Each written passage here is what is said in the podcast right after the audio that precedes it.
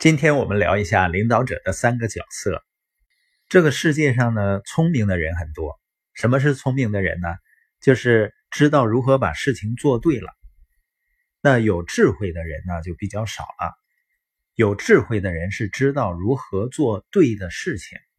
你如果有一定的年龄，你往回看几十年，你看很多很聪明的聪明人呢，他成就很小。原因可能就在于他们没有把聪明用在对的事情上。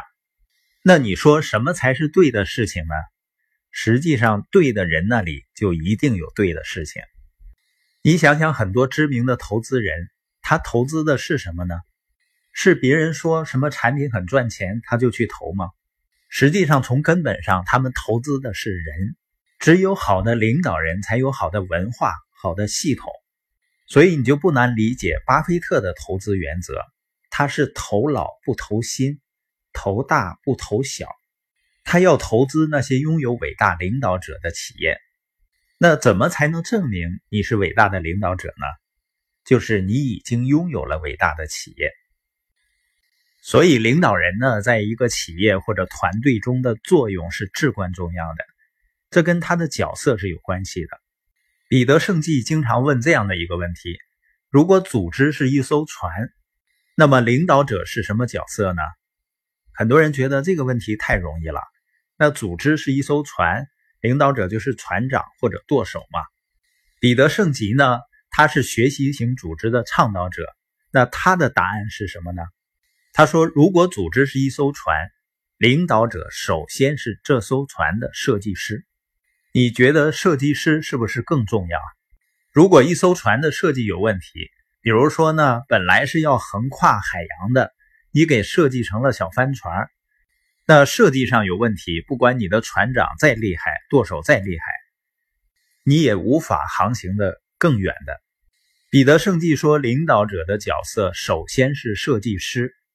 那如果你选择的是合作经营的项目，那这个设计师呢，就指的你合作公司的领航人，他是航母的设计师呢，还是小帆船的设计师呢？另一个呢，是你所合作的教育系统的设计师，还有大团队的领导者。那作为设计师，他们在设计什么呢？彼得圣纪说是三个方面。首先呢，要设计组织的目的，也就是组织为什么要做事。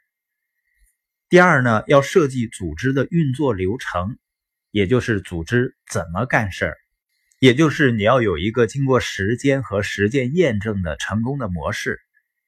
第三个呢，就是要设计组织的学习流程，也就是怎么让大家学会前面两点。你看，就像长春那个疫苗公司长生公司，当然呢，现在应该是叫短命公司了。他那个设计是怎么样呢？而在今天的商业领域里呢，具有他那样价值观的设计师是居多的，所以很多人呢很聪明，也很努力，但是呢总是往坑里掉，就是因为只是聪明，缺少一些智慧。那领导者的第二个角色呢，就是老师，也就是说，你光设计出来，光规划出来还不够的，你要把你设计和规划的东西教给大家。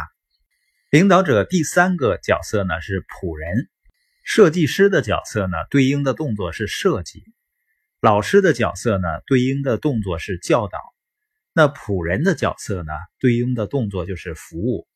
彼得圣纪说呢，领导者当仆人是在两个方面做服务，一方面呢是为追随者服务，另一方面呢为组织的目标服务。